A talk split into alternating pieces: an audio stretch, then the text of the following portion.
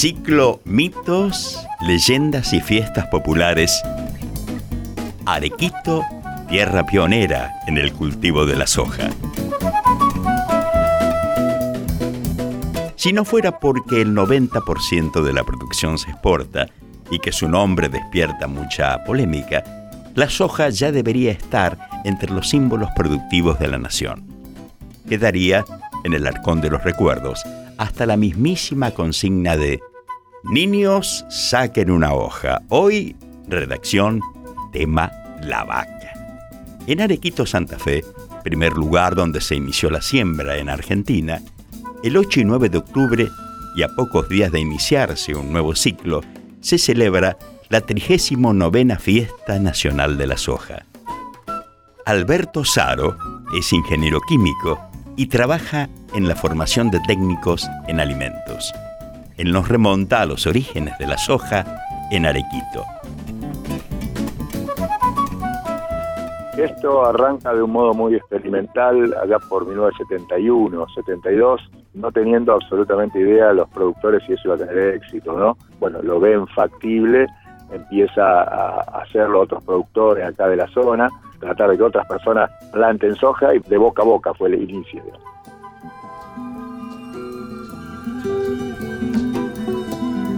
La transmisión oral testifica que el nombre de Arequito es una concesión popular para diferenciarla de San Antonio y Carmen de Areco. En 1777, el rey Carlos III de España, cuando confirmó a Braulio Areco como primer maestro de la posta del Camino Real, que unía Buenos Aires con el Alto Perú, anticipó el nombre de lo que luego sería una estación de ferrocarril. Alberto Saro destaca la productividad de los campos de Arequito y no le escapa al debate abierto por los riesgos del monocultivo. En medio de digamos, estos 40 años, 45 de soja, va a aparecer una cuestión que los productores argentinos lo toman y, empieza a ser un líder mundial, lo que es la labranza conservacionista o, labranza cero, que implicaba una nueva forma de labrar, donde, o sea, de no labrar el suelo, donde se sembraba prácticamente sin rotar la tierra y generaba una nueva capa de materia orgánica. Pero, digamos, los últimos 10 años, la cuestión del monocultivo también habría que discutirla en un contexto industrial.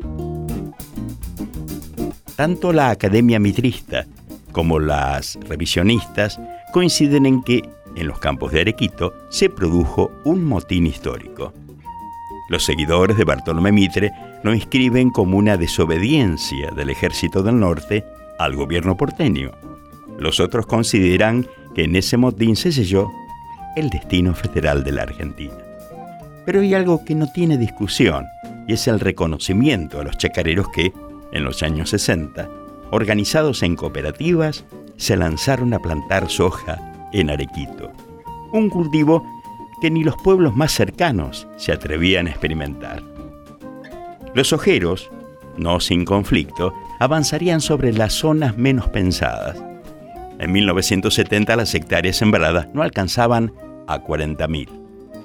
Una década después superaría los 2 millones y en 2015 superaría los 20 millones de hectáreas. Argentina está entre los primeros lugares en la producción de soja, pero también en sus derivados como el aceite y la harina.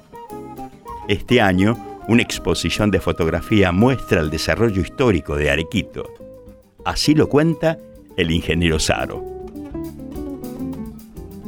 Es una muestra que se llama Tres generaciones de fotógrafos que se muestra de Arequito de 1900 hasta hoy donde tratamos de interpretar la mirada del hombre en la llanura, digamos, de alguna manera ver si ven el territorio que habitan, lo tomamos como una zona de transición.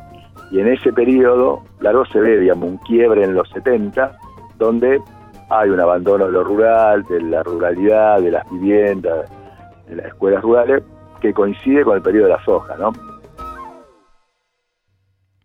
Cada región tiene su historia.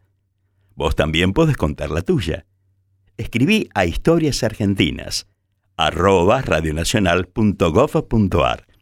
Esta historia la escribimos juntos. Radio Nacional, la radio de todos.